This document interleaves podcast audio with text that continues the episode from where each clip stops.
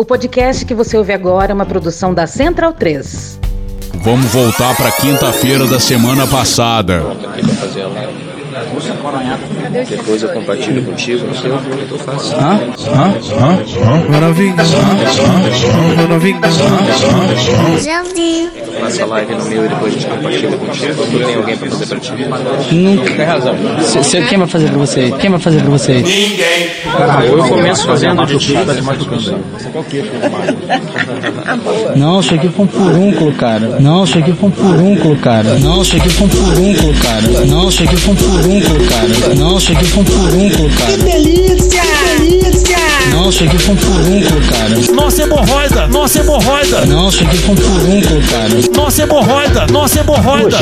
Olha só o seguinte. Contar o que fizeram com a pessoa. Sim, vou fazer. Só Vou deixa falar. o Marinho. Você só inicia para prestar solidariedade, aí depois o Jorge fala. Pode Eu ser. preciso começar? né? É Marcel quem vai começar. Bora. Não, não. Marcel quem vai começar. Não, não. Não, não! Perdão! Não, não, não. Não, não, não. Não, não, não. Sim, sim, sim! Não, não, não! Não, não, não. Acho que pode ser. Ou eu começo ou você, ou você começa. Ele, É. eu falo depois pra você quem começa. E agora a gente volta pro presente. Bom, boa tarde a todos. É, irmão, bom dia ao caralho, parceiro. Nós eh, nos reunimos há pouco aqui na liderança do PL, deputados e senadores, e o primeiro objetivo dessa, desse encontro é uma solidariedade ao nosso líder da oposição na Câmara, o deputado Carlos Jordi. Jardim. Ah, tadinho! Eu acredito que muitos não tenham ainda a noção da dimensão do que realmente aconteceu. Os maiores acontecimentos da história. Do final de janeiro de 2024 na Câmara dos Deputados do Brasil. Muitas coisas foram ditas pela imprensa, Muita coisa escrita. muitas coisas foram ditas pelo diretor-geral da Polícia Federal. Duas letras. PS. Eu tenho medo de justiça. Eu tenho medo de justiçamento. Se é bandido, tem que morrer mesmo. Se é bandido, tem que morrer mesmo. É uma hipocrisia generalizada. Eles invadiram a minha casa pela janela. O porteiro não me interfonou, sabe-se lá por quê. O porteiro Talvez por receio de ser a Polícia Federal. Duas letras. PS. E eles bateram na minha porta. E eles bateram na minha porta. Flashback. Eles invadiram a minha casa pela janela. Flashback. Eles invadiram pela janela. Bateram na minha porta. Eles invadiram pela janela. Bateram na minha porta, janela, porta, janela, porta, janela, porta, janela.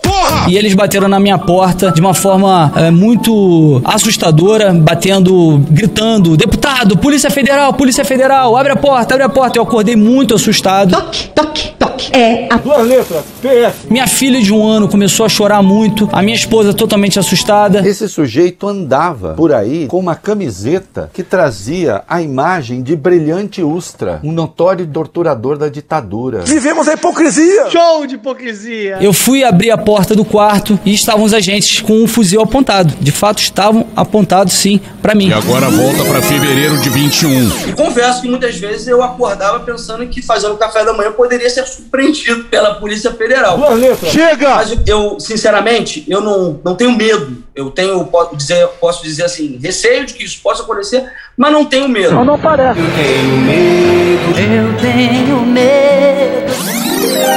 Antes disso, eles ainda falaram. É só você fazer cocô dia sim, dia não. Antes disso, eles ainda falaram: Nós estamos aqui para cumprir um mandado de busca e apreensão. E eu falei: meu pau em sua mão. E eu falei: Já sei, Alexandre de Moraes. Cachorro do Supremo. Acertou, miserável. Ele, exatamente. Exatamente. Na verdade, eu estava sendo alvo de uma operação, aliás, de uma etapa da Força Tarefa da Lesa Pátria, da Operação Lesa Pátria. E aquilo ali me indignou muito. Fica aqui a minha indignação. O que, que é indignação? É meu pau em sua mão. Exatamente. E aquilo ali me indignou muito. Coitado. Me deixou realmente muito. Escroto. Me deixou realmente muito. Suja de cocô. Me deixou realmente muito revoltado. Porque eu nunca incitei o 8 de janeiro. Porra, que confusão do caralho isso aqui, hein? Vamos voltar pra dezembro de 2022. Tudo isso porque as pessoas estão questionando o processo eleitoral. A sua mão e meu pau. Um processo eleitoral que foi totalmente desigual, A sua mão e meu pau. Toda hora é isso, cara. Sou aluno da quinta série. parcial, tendencioso. É verdade. Uma máquina que a gente nunca viu antes. Por um décimo disso, prefeitos tiveram mandatos cassados, governadores tiveram mandatos cassados. Primeiro consignada, essa questão dos taxistas e caminhoneiros. Em qualquer outro momento, isso seria é, caracterizado pela justiça eleitoral como compra de votos. Porque eu nunca incitei o 8 de janeiro. Flashback. E por as pessoas questionarem os resultados das urnas. E isso é da democracia. Eu inúmeras vezes já falei, só falta um cabo no soldado, já falei isso várias vezes, porque você, quando fica de saco cheio dos ministros do STF que se julgam deuses, por mim, eles tinham que ser retirados realmente porque envergonham o Brasil e são verdadeiros ditadores de toga. End of flashback. Porque eu nunca incitei o 8 de janeiro. Mas em momento algum eu incitei nada, nada. Amor, o que, que você tem? Você tá tão nervoso. Nada, nada, nada, nada, nada. Não há nenhuma conversa minha, nenhuma, Nenhuma. nenhum tipo de mensagem. Referência de velho. Nenhum tipo de mensagem.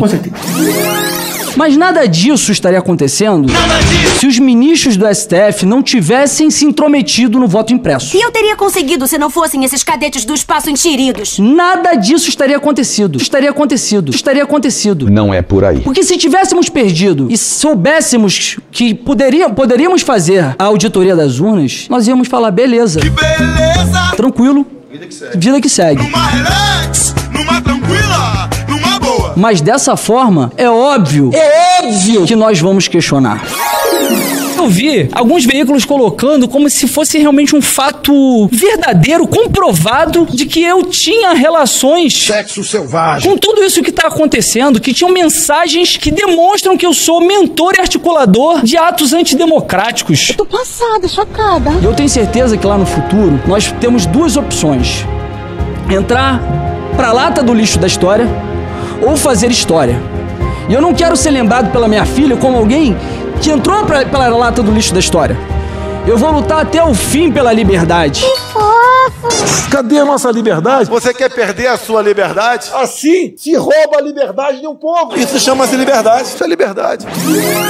Fizeram um- um- uma violência institucional contra a Câmara, contra a oposição, uma violência contra mim e contra a minha família. Esse sujeito andava por aí com uma camiseta que trazia a imagem de brilhante Ustra. Com nada, com absolutamente nada. Nada, nada, nada, nada, nada. É tão frágil aquilo ali. Imbrochável, imbrochável, É tão frágil. imbrochável, imbrochável. É tão frágil aquilo ali. Eu tenho uma filha de 9 anos de idade que foi feita sem aditivo. É tão frágil que a imprensa deveria ter, vergonha na cara e dizer que aquilo ali é ridículo para que embasasse uma busca e apreensão. Tadinho. Tadinha, que barra. Um diálogo totalmente distorcido, sem nada que pudesse realmente dizer que eu tinha alguma relação. Putaria. E uma foto Não necessariamente são coisas ilegais, mas coisas de foro íntimo. que dizia, mostrava Pirocas, tá ok? mostrava que o CVC estaria no 8 de janeiro, que foi uma foto adulterada. Adulterada por ele próprio, de uma, uma infantilidade, uma imaturidade, uma burrice da parte dele, que nós descobrimos agora há pouco, que foi ele, de fato, que fez isso. Mas a burrice ainda não é punida no nosso ordenamento jurídico. E o elemento chegava com malária e covid e era tratado com hidroxicloroquina e ficava bom. A imaturidade não é, burri, não é punida. Tudo pequenininho aí. É, cor do Cialis. Gente, é inacreditável o que nós estamos vivendo. Eu não tenho medo de justiça. Eu tenho medo de justiçamento. Flashback. Se é bandido, tem que morrer mesmo. End of flashback. Eu tenho medo de justiçamento. Ah, vá merda, porra! Não é medo por mim.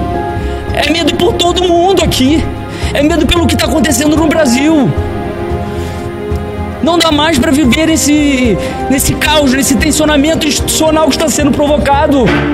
Discursos históricos. O Carlos Jordi é um, um bolsonarista ideológico é, raiz, digamos assim. E ele, é, ao, ao longo dos últimos anos, principalmente durante o governo de Bolsonaro, ele ecoava aqueles discursos, é, em, em- em determinada medida, negacionistas, principalmente sobre as eleições. Ele, ele defendia a bandeira do voto impresso, que era uma, uma, uma pauta do então presidente Jair Bolsonaro, que ele usava para colocar em dúvida o resultado das eleições, é, ele fazia ataques às instituições, chegou a, como você citou, é, xingar o ministro Alexandre de Moraes, ele tentou fazer uma, tentou viabilizar uma CPI é, para investigar os institutos de pesquisa eleitorais, que é, a gente tem que lembrar isso num contexto que os institutos de pesquisa estavam mostrando é, o então candidato Lula à frente de Jair Bolsonaro ao longo do, do, da eleição de 2022. Então, ele é bem alinhado, alinhado a todas essas pautas, tanto que se tornou o líder da oposição é, na Câmara dos Deputados. É o porta-voz ali do PL e o porta-voz do ex-presidente Jair Bolsonaro. Que maravilha. Olá, amigos do Rio de Janeiro. Aqui, deputado Eduardo Bolsonaro. Estou fazendo esse vídeo aqui para declarar o apoio ao meu amigo Carlos Jordi, que é candidato à reeleição de deputado federal aí no Rio de Janeiro. O número dele é Pirocas, tá ok? um guerreiro dentro da Câmara dos Deputados, defesa dos ministros que foram à casa e é muito importante na parte de defesa das pautas do presidente Bolsonaro dentro do Congresso Nacional. Tanto que ele é carinhosamente conhecido também como Pitbull da família Bolsonaro ou o filhote, filhote do Bolsonaro. Tá aí na disputa para ver se ele passa a ser o 06 ou o 07 da família. Jordi, meu amigo, um abraço para você, sucesso. Eu espero que você seja reeleito. Um abraço, Jordi. Fica com Deus. O homem não se esconde, quer votar correto, votar Pirocas, tá ok? Esses inquéritos têm que acabar. Inquéritos inconstitucionais. Chega de frescura, de mimimi. Não encontraram nada. Nada, nada, nada, nada. Não encontraram nada, uma, uma- um diálogo totalmente Como assim? frágil para justificar uma busca e apreensão na casa de um deputado e não um deputado qualquer, o líder da oposição. Somente em ditaduras. Tá falando sério? Os líderes da oposição são perseguidos. flashback. Eu posso até dizer, por exemplo, que eu sou a favor, que eu sou a favor do que ocorreu durante o período do regime militar. End of flashback. Fala, Pareto. Pedro, essa abertura, porra. Cinco vídeos diferentes, corte pra caralho, um vai e volta da porra. Aí, ó, 11 minutos de episódio. É o que? É só abertura essa merda? Porra, quer me fuder, me leva pra jantar. Foi mal, porra. Eu me empolguei, mas tem muito enter, o enter engana. Porra, Enter engana de coerrola. Mas, porra, falando a verdade, também me empolguei aqui, coloquei umas paradinhas, então tá de boa. Mas, porra, falta quanto essa parada? Tem mais quantas páginas de abertura? Ah, duas e meia. Ah, vou tomar um tempo.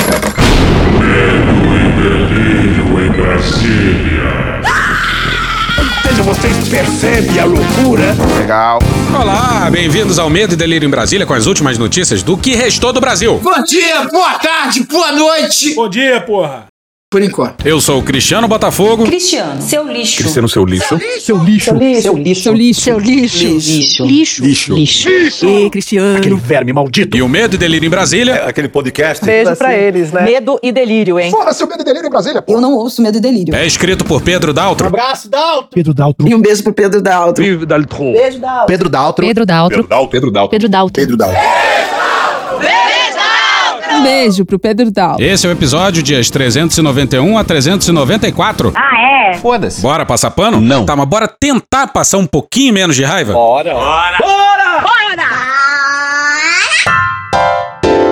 Cima de informações. O meu funciona. O meu particular funciona. Parte 2. Sessão da tarde. Bom, a gente já começa. Pedindo calma. Calma, porra.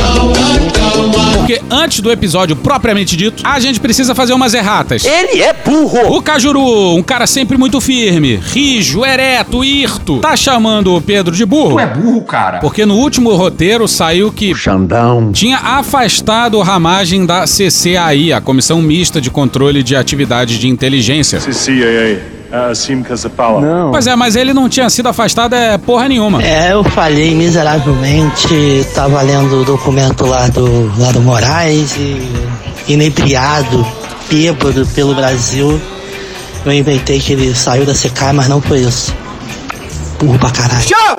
Não afastou, mas tinha que ter afastado. Porra, caralho, porra. E vocês levando a gente a sério. Cristiano, ninguém achou isso. Aí lá no finalzão tem uma explicação da Elisa Cruz sobre a compra do First Mile sem licitação. Thank you. Agora sim, vamos começar esse delicioso episódio.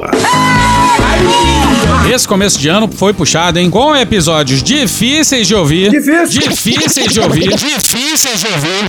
Difíceis de ouvir. Mas essa história envolvendo a Abin Bim, bim, bim, chegando na boate. nos está dando muitas alegrias. Gostosas gargalhadas.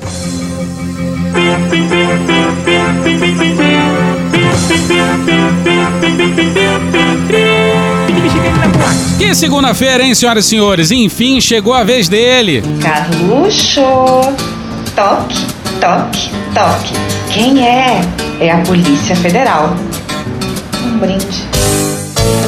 O Pitbull não morre. Quem foi meu marqueteiro? Foi o Carlos Bolsonaro, que por várias vezes chegou para mim informes, informes, informes. Acho muito curioso. De ameaça de prisão por fake news. Aí prendeu o filho do presidente por fake news. Não tem problema nenhum. As descobertas da operação pra cima do Ramagem e a sua turma deram frutos.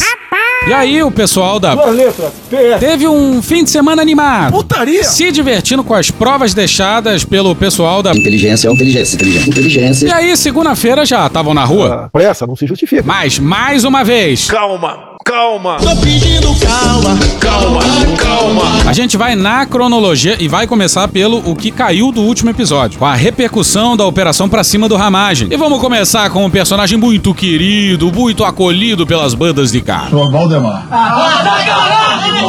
Pra nossa surpresa, ele voltou os seus canhões pro Maridão de Dona Vivi. o Alexandre de Moraes. Porra, caralho, porra. Bora pra André Sadino, dia 25 no G1. Abre aspas, esse negócio de ficar entrando nos gabinetes é uma falta de autoridade do Congresso Nacional. O presidente do Congresso Nacional, Rodrigo Pacheco, não reage. Senhor presidente do Senado, Rodrigo Pacheco, vocês vão se calar. O covarde frouxo presidente do Senado, Rodrigo Pacheco. Calma, calma, calma, O relaxa. presidente do Congresso Nacional deveria ter a coragem de fazer o impeachment do Alexandre de Moraes, de afastar ele do Supremo. Porque é uma vergonha o que ele está fazendo com os nossos deputados e outros deputados também. Fecha aspas. Praticamente um Bob Jeff medicado. Xandão, você foi longe demais, Xandão. Você vai cair do cavalo. Xandão, você vai cair do cavalo, Xandão. Essa reação do Valdemar não faz o menor sentido, até porque essa operação colocou os bolsonaristas num papel delicado, já que o Ramagem e a sua turma espionaram parlamentares, incluindo o então presidente do Congresso. Ele já sinaliza que não quer resolver nada. Parece que quer afundar a economia para ferrar o governo, para talvez tirar um proveito político lá na frente. E periga o próprio Valdemar da Costa Neto, já foi condenado do mensalão. O Valdemar do Mensalão, sim, ele mesmo. ter também sido espionado, hein? Pois é, o Valdemar errou tão feio que tomou essa entortada do Rodrigo Pacheco no Twitter no dia 25. Abre aspas, difícil manter algum tipo de diálogo com quem faz da política um exercício único para ampliar e obter ganhos com o fundo eleitoral. Olá, eu gosto de dinheiro. E não é capaz de organizar minimamente a oposição para aprovar sequer a limitação de decisões monocráticas do STF. Fecha aspas. Cara, na cara, na cara, que loucura. E essa parte aí é deliciosa, porque esse ataque ao STF foi aprovado no Senado, mas parou na Câmara. E aí. Volta pro Pacheco no Twitter. Aspas, e ainda defende publicamente impeachment de ministro do Supremo para iludir seus adeptos, mas nos bastidores passa pano quando se trata do tema. Fecha aspas. Pois é, o Pacheco tá caguetando o Valdemar pros bolsonaristas, hein? Que delícia. No Twitter, o Valdemar late, mas lá em Brasília parece que é mansinho. E o Valdemar reagiu ao Pacheco, na CNN. Nunca nós tivemos uma reação do presidente do Congresso Nacional. Ele não reage. É incrível E isso. olha que o Pacheco usou o segundo semestre de 23 para ir pra cima do STF. Teve até uma elegante pancadaria com o Gilmar Mendes em Paris, como nossos ouvintes mais atentos devem se recordar. Presidente, por que, que o senhor atribui que essa reação deveria vir apenas de Rodrigo Pacheco e não, por exemplo, de Arthur Lira, que é o presidente da Câmara? Por que será? Muito bom, muito bom. Ninguém representa mais o Bolsonaro no estado de Alagoas do que eu. Arthur Lira é chato. O Lira não falou nada da operação contra o. Nem da contra o Ramagem. Porque o presidente do Congresso é o Rodrigo Pacheco. Caralho. Simplesmente por isso. Ele não reage. Nós somos humilhados semanalmente. Toda semana é uma humilhação. Que delícia, cara. Medo e delícia. Pois é, a descrição do Valdemar é comovente. A Raquel Landim pergunta então como ficaria o PL na eleição para a presidência do Senado. Lembrando que em 23 o PL tentou arrumar um candidato à presidência para o Senado. Aí não conseguiu e se bandeou pro lado do Pacheco. Sim, e o Rodrigo Pacheco, que nós disputamos a eleição com ele, um ato democrático, não deixou o PL assumir nenhum cargo quando foi eleito. Ele não deixou nada para o PL. Quer dizer, agiu mal. Quer dizer que ele tem aquele jeito educado, que, que os mineiros são elegantes mesmo, na sua maioria. Maravilhoso! Maravilhoso. Os militares são organizados. Aí o Valdemar anuncia que eles vão ter um outro nome e. Essa eu quero ver. Bora pra Mariana Holanda na Folha no dia 25.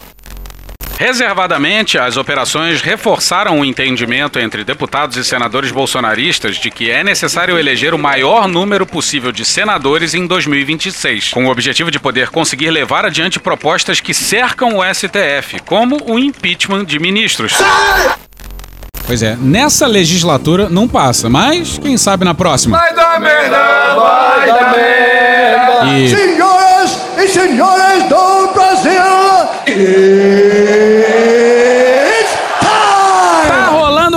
uma porradaria entre a BIM e PF. Isso ficou bem claro no relatório feito pela. Duas letras, PF. Conforme destacado em nosso último episódio. E também ficou claro nas primeiras horas da quinta-feira, nas quais o Ramagem foi acordado pela PF. Toque, toque, toque. Transtorno obsessivo compulsivo. O toque, toque, toque. Bora pra Kátia Seabra, a Júlia Scheib e o Ranier Bragon na Folha no dia 27. Uma reunião interna da cúpula da BIM, convocada pelo atual diretor-geral Luiz Fernando Correia, no dia da operação que mirava a agência, entrou na mira da Polícia Federal. Que porra é essa, Batata? A PF convocou três servidores para depor, buscando informações sobre o teor do encontro. Essa reunião poderia ser normal ou poderia ser mais uma obstrução de justiça da atual direção da BIM, conforme narrado em denúncia da PF aceita pelo Gonê. Conservador raiz. Aceita pelo Gonê e autografada pelo Xandão. Na quinta-feira, a reunião começou por volta das 11 horas da manhã, quando Moraes ainda não havia retirado o sigilo da decisão em que autorizou a operação nas dependências da ABIN. Até então, não era de conhecimento público que a atual cúpula da ABIN também era citada pela PF no pedido que motivou a operação que investiga a suposta espionagem ilegal da agência.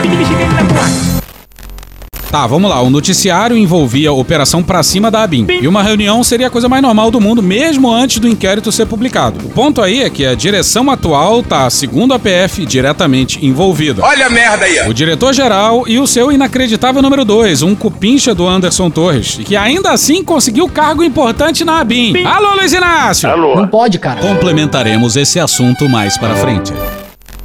Houve ainda, de acordo com a ABIN, uma tentativa inicial de busca que não estava especificada no mandado apresentado pelos policiais federais. Vai se criando um clima terrível. Com isso, afirma a agência, a posição do setor jurídico do órgão foi a de autorizar a busca somente se os policiais trouxessem novo mandado judicial, o que teria ocorrido posteriormente. Investigadores da Polícia Federal dizem que os diretores da agência barraram o acesso a documentos e por isso foi necessário realizar novas medidas de busca e apreensão na sede da agência mais de uma vez. De novo, caralho! Além disso, apontam que a cúpula do órgão chegou a passar informações erradas à PF, dificultando a apuração. Isso é enganar.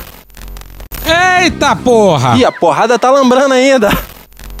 A BIM também nega esses pontos. Integrantes da agência ressaltam que no dia da citada reunião de Moretti, no final de março, os servidores não estavam sendo investigados ainda.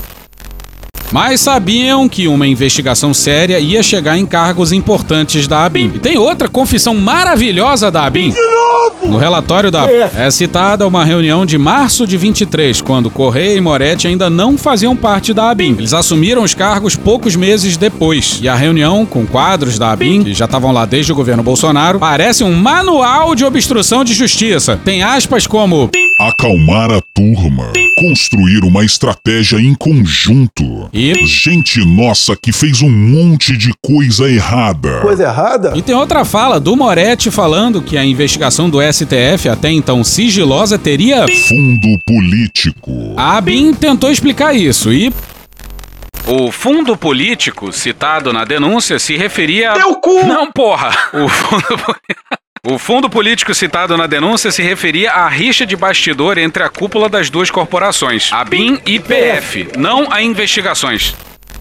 Pois é, a ABIN disse que é isso mesmo, que PF e ABIN estão saindo na mão. Faz o corredor, faz o corredor, faz, faz, faz o corredor, faz o corredor. E uma fala do Lula nessa terça explica bem o porquê dessa briga. A Polícia Federal é uma instituição muito importante para o Brasil. É a chamada Polícia da Inteligência. Ah, agora eu entendi. Depois a gente volta pra essa fala do Lula aí. Mas antes, bora pra Camila Tortelli, a Jennifer Goulart e a Sara Teófilo no Globo no dia 27.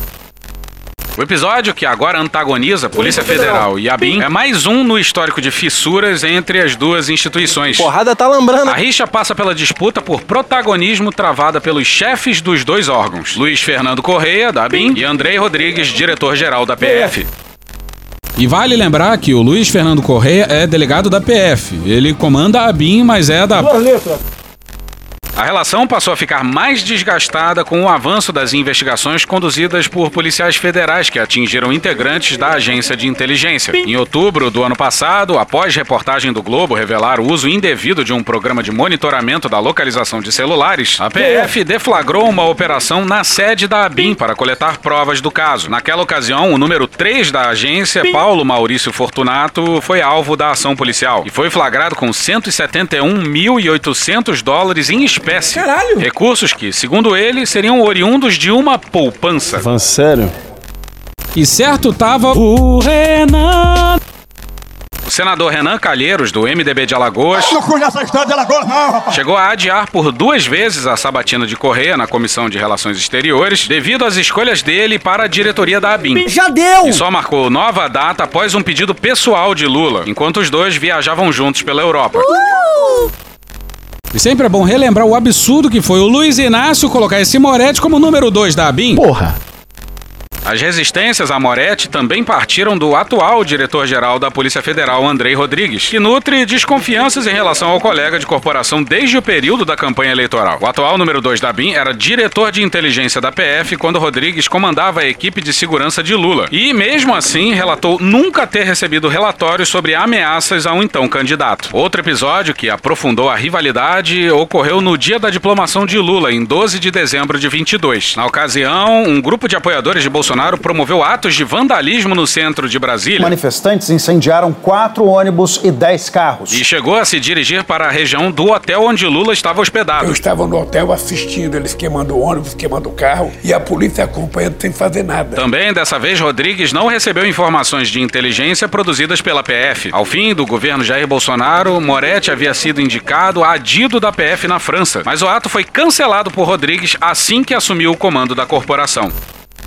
E certíssimo tá o diretor da. Tá certíssimo. E Muito errado. Muito errado. tá nesse caso aí o Lula. Por quê? Eu sou contra. Imagina só, o número 2 continua lá. Complementaremos esse assunto mais para frente. Não precisava nem das descobertas mais recentes, hein? Bastava olhar a folha corrida do sujeito. Enquanto a ABIN e a PF brigam, vamos com uma pessoa que vocês já conhecem. Flashback. Depois a gente pode tratar. Uhum. Paulo, Paulo, ó, presta bem atenção.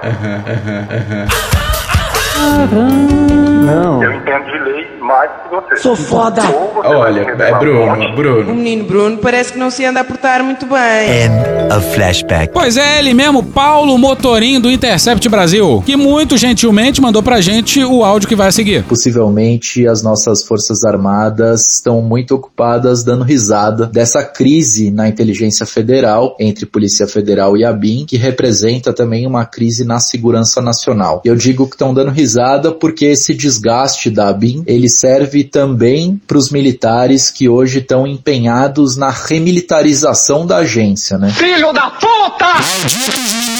Vamos lembrar que a ABIN saiu do GSI e foi para a Casa Civil no início do governo Lula, mas nos últimos meses o general Amaro, ministro do GSI, tem coordenado os esforços dos militares brasileiros pela criação da ANCIBER, Agência Nacional de Segurança Cibernética. Hoje o Brasil não tem uma estrutura, um órgão específico para lidar com esse tema. Brasil bagunça. 2024, senhoras e senhores. E acaba sendo uma das atribuições da ABIN. E o desgaste da ABIN serve para esse projeto ganhar força. Já em alguns meses que os militares estão trabalhando nessa ideia, chegaram a dar uma esbarrada na Casa Civil, mas com a atual crise na ABIN, acaba sendo uma oportunidade para os nossos militares levarem à frente esse projeto da NCiber, que representa para os especialistas e também para os servidores da ABIN uma tentativa de remilitarizar a inteligência brasileira. A gente sabe que mesmo depois da ida para a Casa Civil, a gente ainda tem os filhos do SNI, servidores do SNI que estão na ABIN, a gente ainda tem uma lógica militarizada, mas a NCiber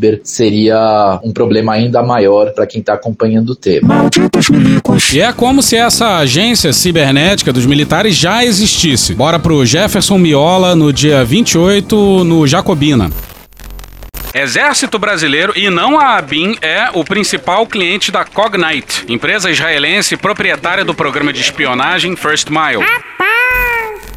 Outros países têm sistemas de inteligência das suas forças armadas, mas é uma inteligência voltada para adversários externos, não internos. Nós temos que tipificar como terrorismo as ações do MST. Cartão de visita para o MST é cartucho 762. Começou aqui com os antifas em campo. São marginais, a meu entender, terroristas. Esses marginais vermelhos serão banidos de nossa pátria. Pior que uma ameaça externa, é uma ameaça interna de comunização do nosso país. O inimigo não é externo, é dentro é. do Brasil. O inimigo não é externo, é dentro do Brasil. Ele está aqui nessa, nessa região aqui da Praça dos Três Poderes. O nosso inimigo não é externo, é interno.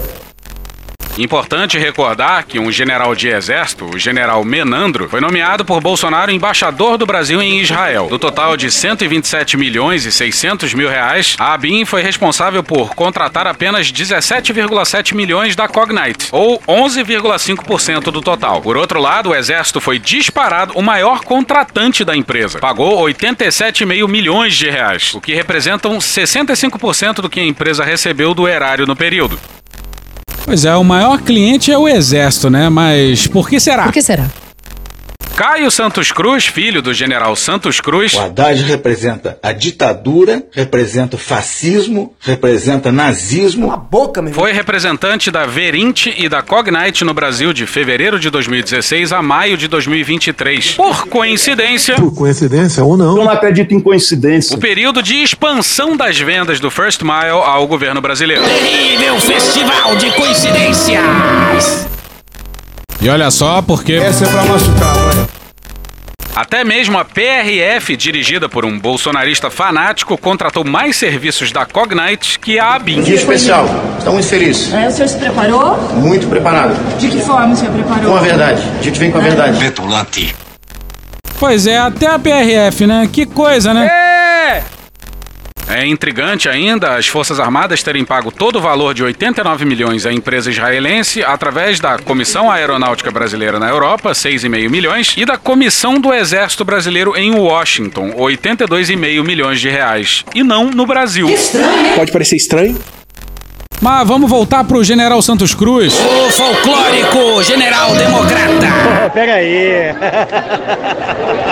Pega aí. Suspeita-se que a demissão do general Santos Cruz em 13 de junho de 2019 esteja associada ao conflito de interesses dele próprio, Santos Cruz, com os interesses do Carlos Bolsonaro e sua horda barra pesada, Alexandre Ramagem, Anderson Torres e Quejandos, que queria viabilizar a ABIN paralela e particular do Bolsonaro. Um belo dia o Carlos me aparece com o nome de um delegado federal e de três agentes, que seria uma ABIN paralela, porque ele não confiava na ABIN. E o assunto acabou ali com o general Santos Cruz e comigo. Nós aconselhamos ao presidente que não fizesse aquilo de maneira alguma. Eu não sei, depois eu saí, se isso foi instalado ou não. O general Santos Cruz fazia lobby pelo software vendido pelo próprio filho, enquanto Carlos Bolsonaro defendia a compra do programa Pegasus, da também espiã israelense NSO Global. Carlos Bolsonaro intervém e compra de aparelho espião e cria crise militar. Diferentemente de editais semelhantes, né, ocorridos em outras ocasiões, dessa vez, órgãos oficiais de investigação que seriam beneficiados diretamente pela ferramenta, como o GSI, que é o Gabinete de Segurança Institucional, e a ABIN, Agência Brasileira de Inteligência, não estão envolvidos na tratativa. O objetivo é encontrar o avançado e polêmico programa de espionagem Pegasus. O Pegasus é um sistema de espionagem mais agressivo e invasivo, que consegue acessar conteúdo dos telefones celulares, enquanto o First Mile somente permite a localização dos aparelhos celulares. E sempre lembrando que o First Mile é só o primeiro passo para uma espionagem mais ampla, porque os bolsonaristas não coletavam só a localização, não. E o pessoal da Jacobina traz uma boa lembrança. O primeiro ato de Temer depois do impeachment fraudulento da Dilma foi a medida provisória número 726 de maio de 2026, que recriou o GSI, que Dilma havia extinto em outubro de 2015. E certa tava Dilma. Vai todo mundo perto. Na ocasião, a presidente petista vinculou a ABIN à Secretaria de Governo da Presidência da República. Ao assumir, Temer nomeou como ministro do GSI para recriar o órgão em bases militaristas um general. Por que será? No último episódio, a gente apontou que o biógrafo do Temer, o Denis Rosenfield, caguetou o Etchegoyen e o Vilas Boas, que sempre negaram qualquer encontro escondido com o ainda vice Michel Temer. Mas agora o Guilherme Lemos gentilmente nos mandou o áudio e é maravilhoso demais. Isso foi de uma live de lançamento de um livro do Michel Temer chamado A Escolha, que ocorreu no dia 12 de outubro de 2020. Isso até consta do livro, que é o que o Michel também, como intelectual, um presidente também diferenciado nesse sentido. Você é maluco, é? Eu vou cometer uma que outra indiscrição, mas acho que a história já permite que algumas coisas possam ser ditas. Fogo no sinove da cabeça ao pé. Imagina só, estamos em 2024 e ele vai narrar fatos de 2015. Não passou nem uma década e todos os envolvidos estão vivos. Infelizmente. Numa ocasião, eu fui chamado pelo general Eduardo Vilas Boas, na época comandante do Exército, na época comandante do Exército, na época comandante do Exército, para uma reunião com ele e alguns generais, e alguns generais, e alguns generais, antes, antes, antes do presidente assumir. E eles me perguntaram, foi bem antes, bem antes, bem antes, um ano antes, e eles me perguntaram deles, estamos preocupados com o Brasil? Foi pedir uma análise de cenário, Delfim, Delfim, Delfim, Delfim. Pois é, ele mesmo, aquele deu fim. Porra. Eu não fui vidente, mas eu disse para eles o seguinte.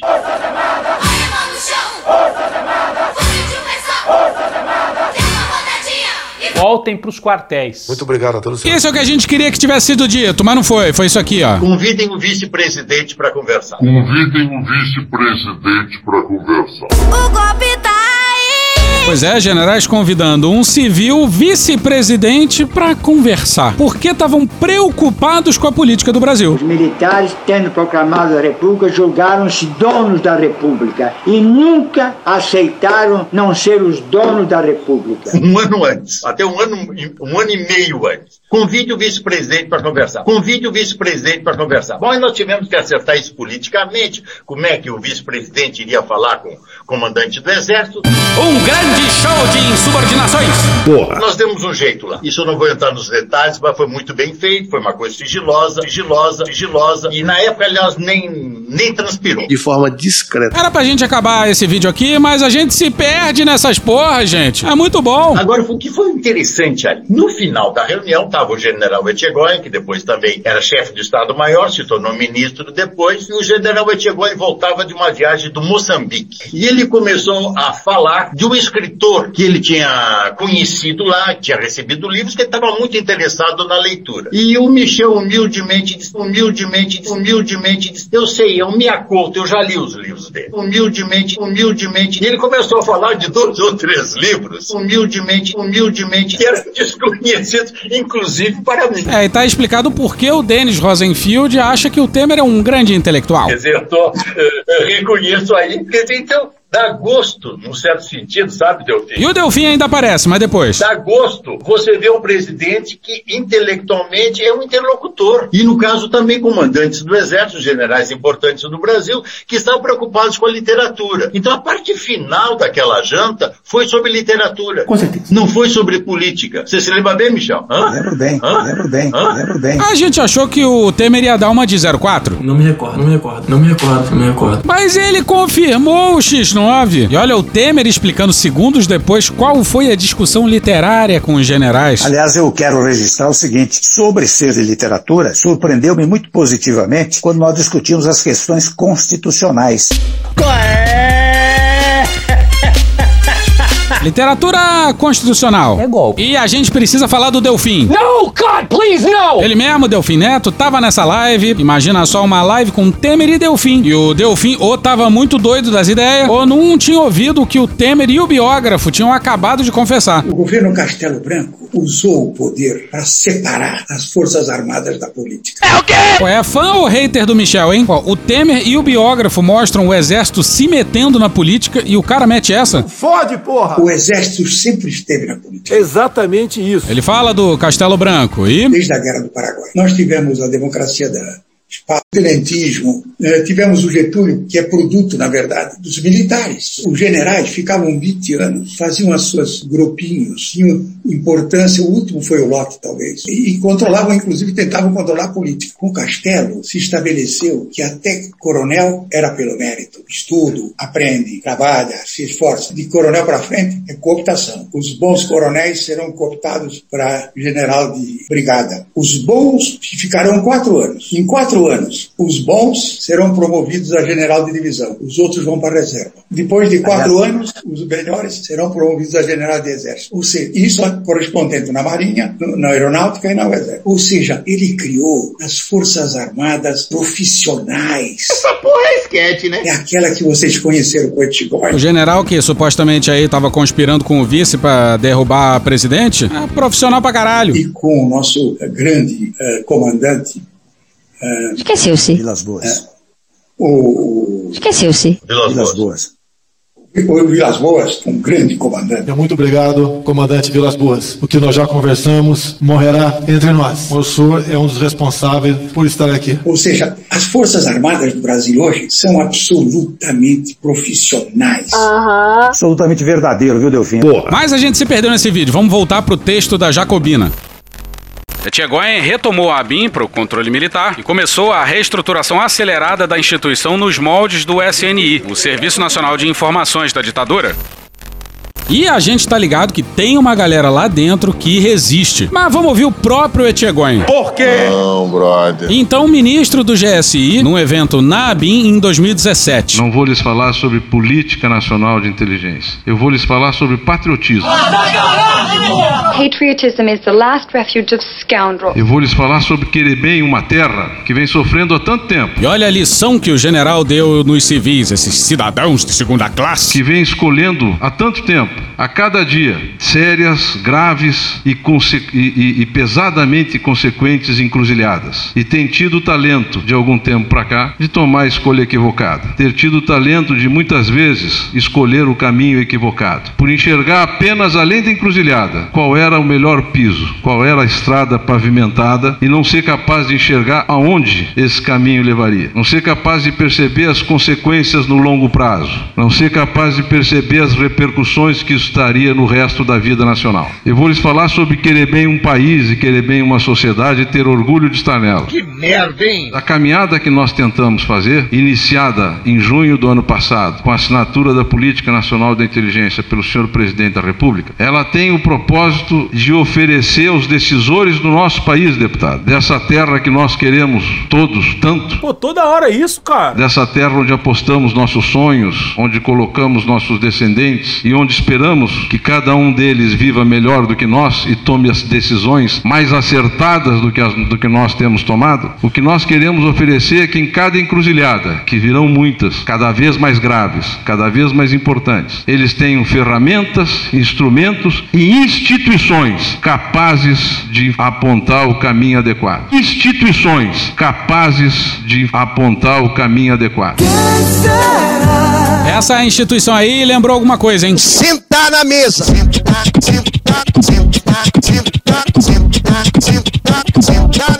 Mas é o que tudo indica, é o exército que vai guiar esse país ao progresso? Não. Não. Não. Não. Não. É óbvio que não. É sobre isso que eu queria lhes falar. Sobre a, a, ao longo da minha vida profissional, que foi toda dedicada a servir o Estado, a quantidade de vezes que tristemente eu assisti o meu país escolher o lado errado da bifurcação. É meu pau em sua mão. Como nesse caso aqui, general? Traidor da Constituição é traidor da pátria. Conhecemos o caminho maldito. Rasgar a Constituição, trancar as portas do parlamento, garrotear a liberdade, mandar os patriotas para a cadeia, o exílio e o cemitério. Temos ódio à ditadura, ódio e nojo. O mais cômodo, o menos cansativo, o que traria o benefício mais imediato e o desastre no longo prazo. Quantos planos econômicos nós vivemos de benefício no curto prazo e, e desastre no longo prazo? Alguém falou em inflação e dívida na ditadura? Sim, sim, sim. E Atenção, atenção. É agora que o bicho vai pegar. É agora que o bicho vai pegar. Quantas soluções mágicas nós procuramos no legislativo e não encontramos? Produzir o desastre no longo prazo. Pois é, galera, já deu de legislativo. Para de insistir nisso aí, não tá dando em nada. O senhor admite a possibilidade teórica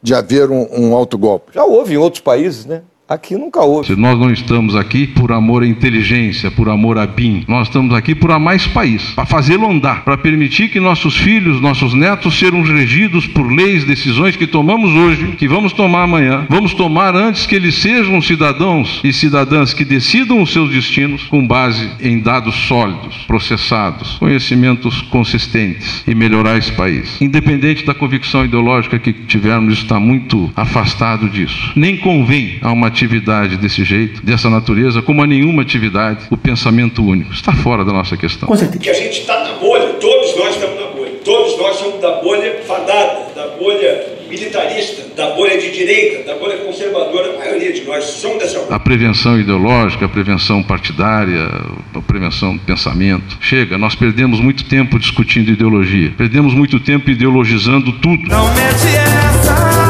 A ideologia serviu para explicar todos os fenômenos. Produzimos sobre a violência inúmeras dissertações, teses e, e, e Esqueceu-se. Monografias e muitos outros trabalhos. Ela foi reduzida? Ela foi reduzida? E Infelizmente. Isso lembrou a gente dessa fala aqui do Dino. Este plano é uma concretização daquilo que durante meses, quatro meses, foi debatido. Com quem? Com especialistas. Porque a segunda coisa que vai ser dita é: o plano não ouviu os especialistas. Eu garanto a vocês que os melhores especialistas do Brasil foram ouvidos, que são os policiais e os membros das Forças Armadas. Que tristeza. O Brasil está farto, eu acho, da ideologização de tudo na sociedade. De novo. Como se qualquer fenômeno social ou qualquer fenômeno da natureza pudesse ser explicado pela ideologia, por alguma ideologia, e a partir daí buscar uma solução mágica porque ela sustenta num dogma ideológico. E nós não vamos sair do lugar. Agora você imagina um general brasileiro de uma família com profundos laços com o exército brasileiro denunciando dogmas. É paradoxo, que chama isso aí. Mas tá aí tudo que você precisa saber sobre como os militares entendem o que é inteligência. Imagina, o chefe do GSI do governo Bolsonaro era esse cara aqui, ó. O ministro-chefe do Gabinete de Segurança Institucional, o general da reserva Augusto Heleno, afirmou que os índices de desmatamento na Amazônia são manipulados. Abre aspas. Esses índices de desmatamento são manipulados. Se você somar os porcentagens percentuais que já anunciaram até hoje de desmatamento na Amazônia,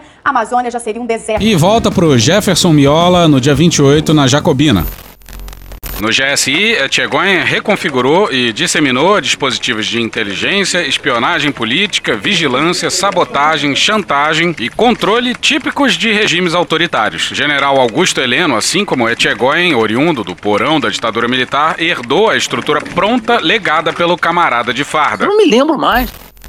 Lembrando que o Heleno é da turma do Silvio Frota. A putaria tá aqui. O pessoal mais reacionário da ditadura e que em 77 tentou dar um golpe dentro do golpe. O Silvio Frota e o Heleno se fuderam. Eu tenho vergonha. Mas isso não impediu o Heleno de virar general. E daí que ele já tinha tentado dar um golpe, né? Vai ver, é pré-requisito para virar general. Calma.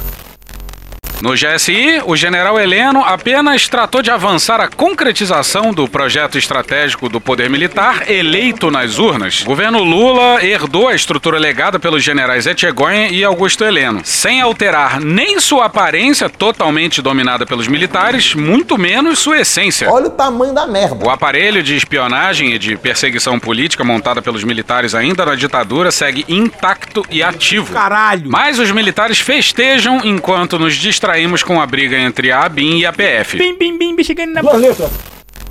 E vamos voltar com o Paulo Motorim. E a gente sabe que as Forças Armadas brasileiras estão muito tranquilas com esse escrutínio público que a ABIN está sofrendo, porque ainda que possa sobrar para um militar da ativa ou até para o general Heleno que a PF já está de olho. Calma, por favor! Eles nunca deixaram de investir nos seus próprios centros de inteligência. Ainda que tenham mantido presença na ABIN desde 99, quando ela foi criada como um órgão civil, mas sob guarida do GSI, eles continuaram estão investindo em equipamento e pessoal no Centro de Inteligência do Exército, da Marinha e da Aeronáutica, que são três órgãos que integram o CISBIM e hoje tem práticas e programas talvez tão perigosos quanto os da ABIN e uma política de transparência similar que é de total opacidade. E ainda conseguem obter informação das polícias militares, tanto pelo CISBIM quanto pelo COTER, que é o Comando de Operações Terrestres. Então pode sobrar para um militar de pijama ou um militar da ativa, mas a estrutura de espionagem das Forças Armadas deve ser preservada mesmo diante de uma CPI da BIM, de um fortalecimento da SECA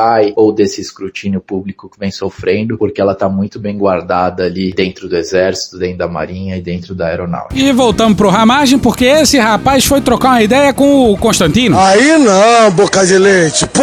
É um clima de medo. E muitos questionam se os senhores representantes eleitos estão fazendo o suficiente ou, é, ou não em relação a isso. Eu vou fazer uma pergunta muito direta ao senhor. O senhor classificaria o Brasil hoje como uma democracia? Muito bem, Constantino. Negativo.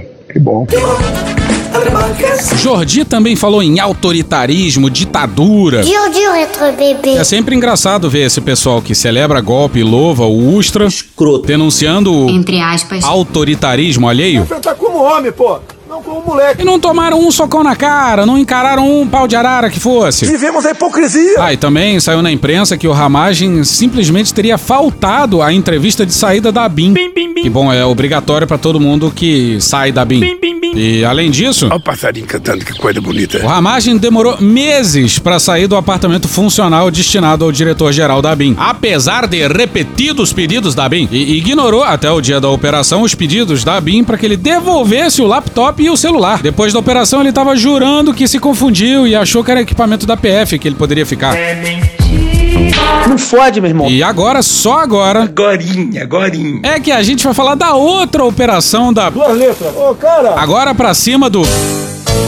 Carlos Bolsonaro, a cabeça de Aquiles da família Bolsonaro, que disse por aí o mais desequilibrado. E olha que se isso é verdade é uma proeza. Sempre lembrando que o Carlos já tinha sido caguetado lá em fevereiro de 2019 pelo Bebiano, alguém que teve colado com o presidente durante a campanha, durante a transição também, e que foi ministro no começo do governo. Um belo dia o Carlos me aparece com o nome de um delegado federal e de três agentes, que seria uma BIM paralela, porque ele não confiava na BIM. Será que essa lista de pessoas aí incluiu o Ramagem, que passou o Réveillon com o Carlos? Será? E vamos de novo com a decisão dele. Andou na prancha. Cuidado que o Xandão vai te pegar. Maridão de Dona Vivi. Nesta representação específica, ressalta a autoridade policial a identificação do núcleo político, composto por Carlos Nantes Bolsonaro. Meu gabinete funciona como o braço direito do meu pai. Eu estou aqui amando do, do deputado federal Jair Bolsonaro e nenhuma atitude minha será feita sozinha. Luciana Paula Garcia da Silva Almeida e Priscila Pereira e Silva, que, em conjunto com ações do Núcleo Alta Gestão PF, sob o comando de Alexandre Ramagem, monitorou indevidamente inimigos políticos e buscou informações acerca da existência de investigações relacionadas aos filhos do então presidente da República. Jair Messias Bolsonaro! Se eu puder dar um filé mignon meu filho, eu dou, mas não tem nada a ver com filé mignon essa história aí. Quem poderia imaginar, né? Mas é putaria o tempo todo pra me atingir, mexendo com a minha família. Já tentei trocar gente da segurança nossa no janeiro, oficialmente, e não consegui. Isso acabou. Eu não vou esperar fuder minha família toda, de sacanagem, ou amigos meus, porque eu não posso trocar alguém da segurança na ponta da linha que pertence à estrutura nossa. Vai trocar. Se não puder trocar, troca o chefe dele. Pode trocar o chefe dele, troca o ministro. E ponto final. Não estamos aqui pra brincadeira. Tira, tira. Bolsonaro queria porque queria mexer nos cargos da PF no Rio, incluindo o cargo responsável por casos envolvendo a região da Barra da Tijuca. E como o Moro bateu o pé, coube ao Ramagem conseguir as informações. A premissa investigativa ganha concretude com a identificação de informações sigilosas impressas pelo delegado Alexandre Ramagem, possivelmente para entregar aos destinatários do núcleo político. A CGU, nessa trilha, identificou impressão de documento pelo então diretor da ABIN de uma lista contendo informações dos inquéritos eleitorais da Polícia Federal no estado do Rio de Janeiro. A lista, impressa pelo delegado Alexandre Ramagem, apresentava o número de inquérito, nome do investigado, o cargo político e o partido político em fevereiro de 2020 na Superintendência Regional da Polícia do Rio de Janeiro. E a ponte entre o Carlos e o Ramagem eram duas assessoras, uma do Carlos e outra do Ramagem, e tudo de forma discreta. Olha uma mensagem de 2020 da assessora do Carlos Bolsonaro, Luciana Almeida. Bom dia. É, irmão, bom dia ao caralho, parceiro. Tudo bem? Bim, bim, bim. Estou precisando muito de uma ajuda. Por favor! Delegada PF, doutora Isabel Muniz Ferreira, Delegacia da PF Inquéritos Especiais. Inquéritos 73630 e 73637, envolvendo PR e três filhos. Maravilhoso! Maravilhoso. E olha que plot twist maravilhoso. Aspas da PF na decisão do Xandão. Os referidos inquéritos policiais não apresentam pertinência com os referidos PR e três filhos. Pega eu. Entretanto, fontes abertas indicam que, no período, existiam investigações em andamento no interesse dos sujeitos, razão pela qual provavelmente a fonte não obteve os números dos procedimentos corretos. Deu errado. Agora repare bem, a família Bolsonaro pode dizer: olha, o inquérito não versava sobre a gente. Mas a assessora do Carlos disse que versava. Tá escrito lá, envolvendo PR e três filhos. E agora, envolvendo ou não a família Bolsonaro, a informação é sigilosa e vazada pelo diretor-geral da ABIN. E olha esse trecho do relatório da PF fazendo um resumo dos últimos anos da ABIN. No início do governo Bolsonaro, havia no corpo de servidores a expectativa de que a proximidade do diretor-geral indicado, Alexandre Ramagem, com o presidente da República, permitiria fortalecer a atividade de inteligência de Estado. Deu errado. Com o tempo, percebeu-se que essa proximidade não impulsionou a atividade, mas pautou uma agenda política pessoal do então diretor-geral, que deixou o cargo para candidatar-se em 2022, frustrando os anseios dos servidores. O direcionamento dos recursos da agência agência para atender demandas de interesse privado ou ideologicamente enviesadas em desacordo com as diretrizes institucionais produziu resistência do corpo funcional. Pois é, houve essa resistência dentro da ABIN. E um grande salve para todos os servidores públicos, da ABIN ou não, que de alguma forma resistiram aos desmandos do governo Verde Oliva. Havia pressão para que se chegasse a conclusões em consonância com determinadas narrativas políticas. Narrativas. O produto final da agência chegava a ser alterado para não contrariar tais narrativas políticas. Narrativas. Aqueles que se opuseram às demandas gradativamente foram exonerados das funções e alguns foram perseguidos, tendo a carreira prejudicada. Chamei o médico e ele falou para mim: tá com sintoma, vamos fazer o teste? Vai, me traz ó, aquele remédio. Não, não, não. Traz o remédio ou te transfiro para a fronteira agora, democraticamente. Mas é, logo no começo da pandemia, a ABIN fez os alertas corretos sobre a pandemia e o Bolsonaro não gostou. E em todo órgão de meio ambiente deve ter um infiltrado da ABIN, desse lado escroto da ABIN aí. A existência de mais esse núcleo, argumenta a autoridade policial, se mostrou visível no monitoramento ilegal para fins políticos do servidor Hugo Ferreira Neto Loss, responsável por operações de fiscalização ambiental no Ibama. Posteriormente, exonerado de sua função, impossível represália às ações de combates aos crimes ambientais. A Polícia Federal aponta que a organização criminosa identificada na ABIN era potencialmente uma das células de organização criminosa de maior amplitude, cuja tarefa primordial era realizar a contra-inteligência de Estado. Zé, o Ramagem adorava se cercar de policiais federais. E o Ricardo Salles. Obtuso. Também, ele encheu o Ibama de policiais. Inclusive esse Hugo aí. Mas vamos falar da cobertura desse dia, que foi complicada, hein? Porque a família Bolsonaro não fugiu de barco. Que tristeza. E o Carlos não tinha um computador da ABIN em casa. Que tristeza. Essas notícias chegaram a sair na imprensa, mas não era bem isso. Deu merda. E vamos lá, de fato a PF bateu lá em Angra, na chamada Vila Histórica de Mambucaba, onde a família Bolsonaro tem uma casa. E aí, nem o Bolsonaro, nem os filhos estavam lá. Eles teriam saído para pescar. Aí a gente pensa, né? Porra, o mundo caindo na cabeça deles e essa peculiar família foi pescar. Tá nervoso? Foda-se. Porra, agora Bolsonaro deu o checkmate na gente, hein? Vontade de chorar e morrer. Vamos combinar que essa coincidência não cola muito com os personagens, hein? Cima de informações. O meu funciona. O meu particular funciona. Bora pra Bruna Lima na coluna do Guilherme Amado no Metrópolis no dia 29.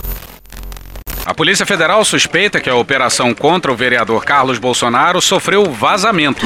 Chamou a atenção dos investigadores a presença do assessor Edivaldo Souza da Silva às 7 horas da manhã, em meio ao recesso, no gabinete de Carlos na Câmara dos Vereadores. O mais abnegado servidor da Assembleia Carioca. Hoje no Discovery Channel. O recesso da Câmara do Rio acaba apenas dia 15 de fevereiro, depois do Carnaval. Uma festa danada. Edivaldo Souza da Silva acompanhou as buscas e apreensões no gabinete do vereador junto a um segurança da Câmara Municipal do Rio. O assessor já estava no local quando a PF chegou. De forma discreta. Fontes da Câmara do Rio informaram à coluna que a presença de Edivaldo em meio ao recesso foi um fato isolado e incomum. Uma terrível coincidência! E que às sete da manhã, na hora em que a PF chegou à casa, só havia funcionários da segurança e da limpeza. E aí a gente meio que chuta que essa pescaria aí não foi ao acaso nem ao caralho. E olha que coisa curiosa, a matéria da Bela Megali no Globo diz que o Bolsonaro mais desesperado com as investigações envolvendo a ABIN é o Flávio Bolsonaro. Bora pra Bela Megali no dia 31 no Globo. Flávio foi o único membro da família que não retornou à casa de Angra dos Reis, no Rio de Janeiro, durante a operação de busca que mirou seu irmão Carlos na segunda-feira passada. Por que será? Para nos desgastar, para expor, para fazer especularidade. Especula, especulatrização um espetáculo. Maravilhoso! Depois de uma negociação da PF por meio de Eduardo Bolsonaro, que foi o primeiro a chegar na residência, Carlos e Jair Bolsonaro retornaram ao local. Flávio não apareceu. A coluna, o senador afirmou que foi direto para um almoço e que estava dentro da água quando o pai lhe comunicou da ação policial. Oh, pega aí. Flávio afirmou que o encontro já estava marcado na cidade. Com certeza. O mundo caindo em cima da cabeça da família e o Flávio vai almoçar. A fome mata. PF na casa da família. Podia ter pedido o PF. Operação pra cima do irmão e o Flávio tinha mais o que fazer. E porra, Flávio tava pescando com o pai e com os irmãos. O caô dele é que ele tava dentro d'água. O peixe é um bicho inteligente. Aí a Globo News também deu que o Carlos tinha um computador da ABIN em casa, que nem o Ramagem, mas não era bem isso. E agora vem então a correção no mesmo tamanho, na mesma eh, honestidade e na mesma forma. Ontem eu disse aqui para vocês no Conexão e no G1 que um computador da Agência Brasileira de Inteligência, da ABIN, teria sido encontrado entre os pertences de Carlos Bolsonaro, o filho 02 do presidente da República. A informação estava errada. O computador foi sim encontrado no meio da mesma operação que atingiu Carlos Bolsonaro, mas na casa de um militar que era ex-assessor do Alexandre Ramagem e que também foi alvo da operação. Como a gente contou aqui ontem também, porque as duas informações se misturaram, a mulher desse militar é servidora da ABIN, mas a Polícia Federal apreendeu o computador. Por quê? Para entender quem de fato fazia uso desses equipamentos. Quando a PF tem ordem para apreender computador, eles apreendem todos os computadores. Mas a questão é esse militar aí. Quem é este militar? Não sei. Segundo os autos do processo, a Polícia Federal acredita que o nome dele é Giancarlo Gomes Rodrigues, que ele atuava por ordem do Alexandre Ramagem, hoje deputado federal, mas que na época era diretor-geral da ABIN, como monitorando ilegalmente os passos de um advogado que era próximo à ex-deputada Joyce Hasselman e ao ex-presidente da Câmara, Rodrigo Maia. Olha que legal. Eles eram, à época, adversários políticos de Bolsonaro. As informações ainda do relatório oficial da PF mostram que esse Giancarlo Gomes Rodrigues é militar e, na época, estava trabalhando na ABIN. Ele ficava no Centro de Inteligência Nacional e operava a ferramenta que, segundo a PF, foi utilizada ilegalmente para monitorar advogados, jornalistas, políticos, adversários do governo e ministros do Supremo Tribunal Federal. É foda, é foda. Teve erro na cobertura, mas nada disso apaga a gravidade do que tá de fato no relatório das duas letras. E o Lula falou sobre isso. O que eu espero é que as pessoas que estão sendo investigadas sejam investigadas, que essas pessoas tenham o direito, sabe, a presunção da inocência que eu não tive, e acho que a Polícia Federal não pode exorbitar em fazer pirotecnia. Todo mundo sabe que eu penso tanto a Polícia Federal quanto mulheres públicas, mulheres públicas, mulheres públicas, quanto o Ministério Público. Ah, bom. Quer investigar, investigue, mas não faça show pirotécnico. Lula tá falando das descobertas das operações quase em tempo real, como rolou no caso do Ramagem e do Carlos. Isso aí é errado, né? O problema não é da imprensa, mas de quem vaza. Não fique divulgando o nome das pessoas antes, sabe, de ter prova concreta contra a pessoa. Não fique destruindo as imagens das pessoas antes de você apurar. E olha só, porque. Essa é pra machucar, O presidente tem segurança da BIM de hoje, porque assim, ali é um relatório da BIM do governo passado, mas a BIM de hoje, o senhor está seguro de que está tudo. Não, veja, a gente nunca está seguro, Elielson. Veja, o companheiro que eu indiquei para ser o diretor-geral da BI é o companheiro que foi meu diretor-geral da Polícia Federal entre 2007 e 2010. É uma pessoa que eu tenho muita confiança e por isso eu chamei, já que eu não conhecia ninguém dentro da BI. E esse companheiro montou a equipe dele. Dentro da equipe dele tinha um cidadão que é o, que, sendo, que, é o que tá sendo acusado, sabe, que mantinha a relação com o Ramage. Putaria! Que é o ex-presidente da BIM do, do, do governo passado. Inclusive, relação que permaneceu já durante o trabalho dele na BIM. Bim, bim, chegando na boate. E o Lula reconheceu que antes mesmo desse cara entrar na BIM, já tinha muito motivo para desconfiança. Ora, se isso for verdade, isso está sendo provado, não é clima para esse cidadão continuar, sabe, na polícia. E nessa terça, o número 2 da BIM caiu. No lugar dele entrou o cientista político Marco Sepic. E quem entende de militares e. Inteligência, inteligência, inteligência, inteligência. Diz que é um baita nome. E o Lula ainda mexeu em seis diretorias, quatro dessas assumidas por mulheres, todas profissionais de carreira da ABIN. A Janja deve ter berrado no ouvido do Luiz Inácio. Um beijo para ela. Mas vamos lá, vamos supor que o diretor-geral, o Luiz Fernando Correia, colocado na cena do crime pela PF numa reunião inacreditável, seja inocente. Nesse cenário aí, no melhor dos cenários, o diretor-geral da BIM falhou miseravelmente. Imagina você chefiar a inteligência brasileira e bancar um número 2 que estava colocando a BIM a serviço dos golpistas, sem que o chefe da inteligência tenha desconfiado. No melhor dos cenários, o Correia deu um mole da porra. Mas, como Lula falou, ele não confia na ABIN e nem conhece ninguém de lá. Então, tudo indica que o Correia vai continuar. E vamos seguir, porque o que vai a seguir não dá para entender. Aqui a gente vai para a sede da, da Polícia Federal. Só uma informação muito rápida. O Igor Melo, é, que estava lá acompanhando, ele não conseguiu acompanhar o depoimento, mas ele viu a entrada e saída do Carlos Bolsonaro. Foi muito rápido, menos de uma hora ele ficou na sede da Polícia Federal, é isso, Igor? Isso, foi uma visita relâmpago aqui à sede, à Superintendência da Polícia Federal aqui no, na zona portuária do Rio. O vereador Carlos Bolsonaro chegou por volta das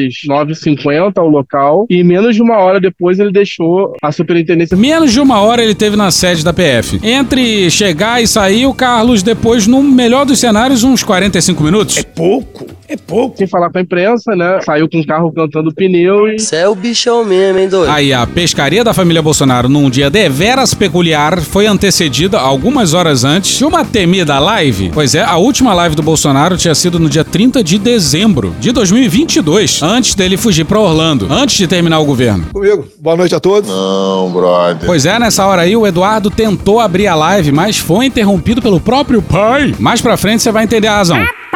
Domingo, 28 de janeiro, 19 horas. Aqui estou mais um dia. Não. Confesso que estava com saudades de retornar com esse contato direto com todos vocês. Cadê você, Bolsonaro? De lá pra cá demorou 396 dias pro Bolsonaro fazer uma live, hein? Deu uma desaparecidinha, né? A live aqui é uma iniciativa do Eduardo. E diferente das outras, com alguma iluminação e microfonada decentemente. Toda a organização aqui, o formato, tudo é feito por ele. E nós três aqui, o Flávio e o 0 02, o Carlos. Esqueceu o nome. Somos aqui, somos aqui, somos aqui. Apenas convidados. Sabe como é que é, né? Um advogado deve ter dado um toque pra assim ser. Mas o Bolsonaro não consegue se controlar e não só abriu a live, como falou pela maior parte do tempo. E o primeiro tema abordado foi.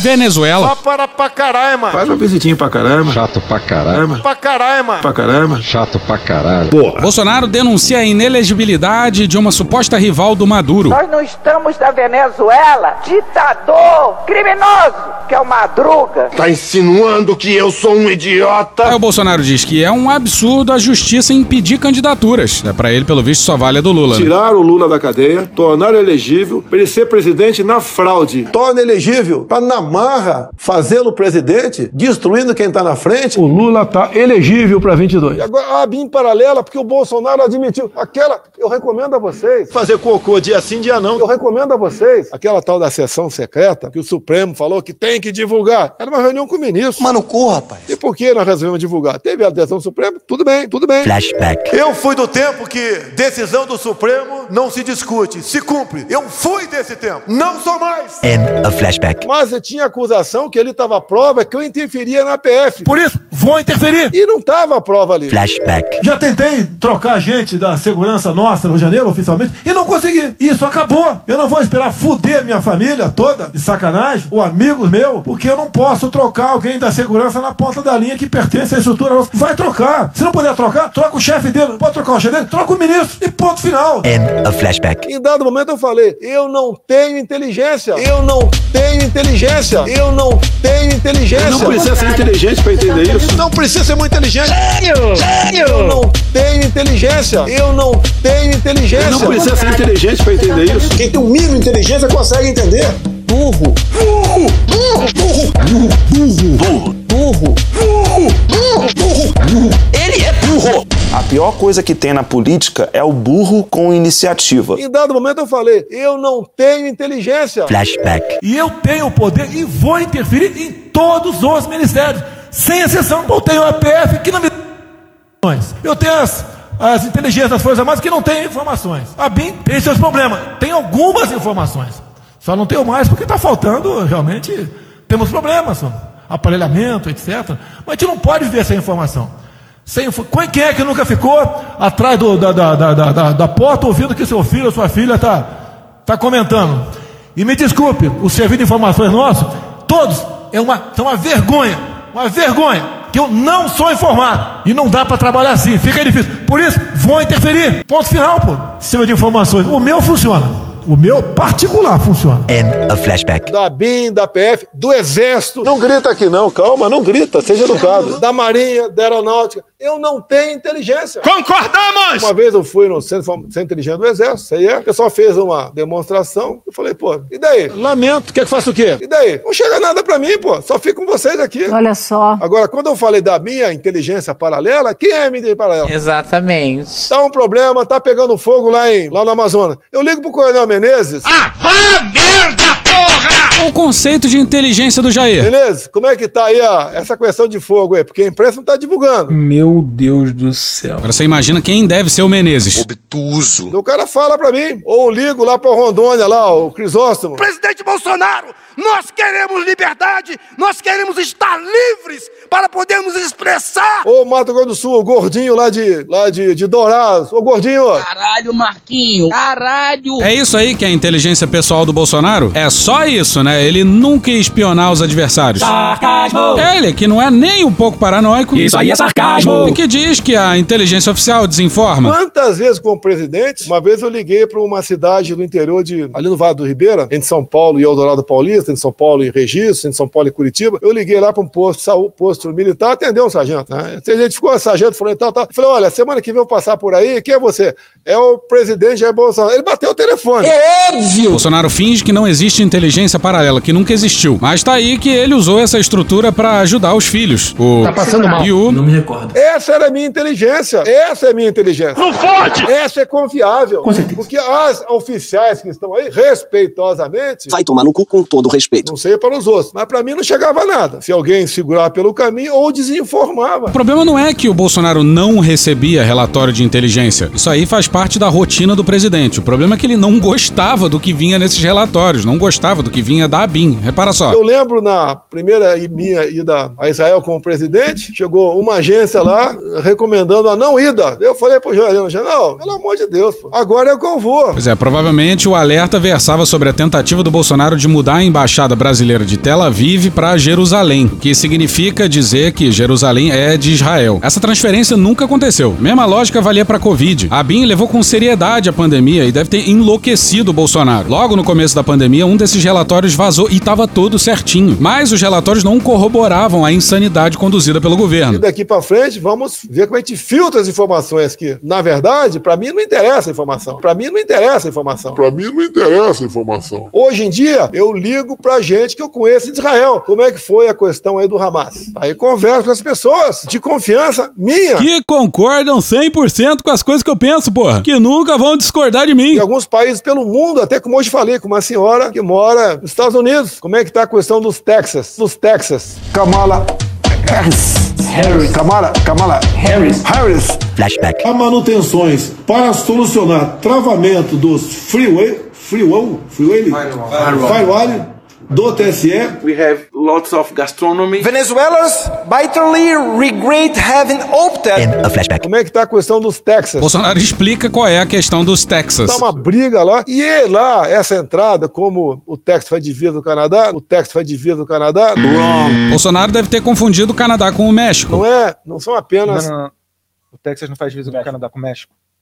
Desculpa aqui, lá em cima. Me- Desculpa aqui, ó. o Canadá é lá em cima. Desculpa aqui, tá? É, aí não. Ô, ô, ô. Bolsonaro tá sabendo legal. Canalhas mil vezes! Bom, a ABIN do Bolsonaro era uma putaria. E quem supervisionava a ABIN era o general Heleno, mas curiosamente a operação só mirou nos civis. De novo! Bora pro Rodrigo Rangel no dia 30 no Metrópolis. O general tem evitado colocar a mão na cumbuca da mesma forma que fez o que pôde quando estava no governo para não se envolver diretamente no plano de criar a tal ABIN paralela com homens de confiança de Carlos Bolsonaro para fazer serviços clandestinos de arapongagem. Quando a ideia lhe foi apresentada dentro do Palácio do Planalto, ele reagiu olimpicamente, como se nada tivesse a ver com o assunto. Porra nenhuma, rapaz! Porra! Vem fodendo! O Heleno era ministro-chefe do GSI, que é responsável pela ABIN. Foi caguetado pela advogada do Flavinho Desmaio. A advogada colocou o Heleno na cena do crime, que, segundo o Heleno, era uma conversa informal. E nem assim o Heleno foi ouvido. A atual gestão da ABIN é cobrada e com razão. Mas e o Heleno, que supervisionava a ABIN, não é cobrado também não? Nada. Zero, zero, zero, zero, zero. Alô, galera, bora pra cima dos generais!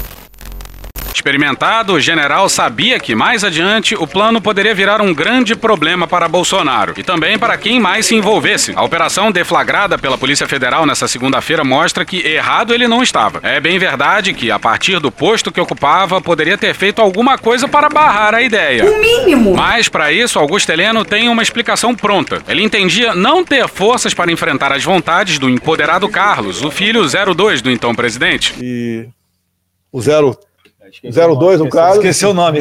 Somos aqui. Imagina só um general com medo de vereador. E essa é a linha de defesa que sobrou pro general Heleno. A situação do Heleno não é, não é simples, do general Heleno. Porque ou ele aparece como uma espécie de rainha da Inglaterra, que ele não era, ou ele vai ter que explicar justamente esse programa de geolocalização que fazia arapongagem e investigação clandestina de personagens da República, sem autorização judicial. Então é essa a questão, não tem, não tem saída boa pro general Heleno. E pra alegria desse podcast e dos seus ouvintes. Show! Drogado! O Heleno vai sentar na mesa e mandar esse caô pro pessoal das duas letras.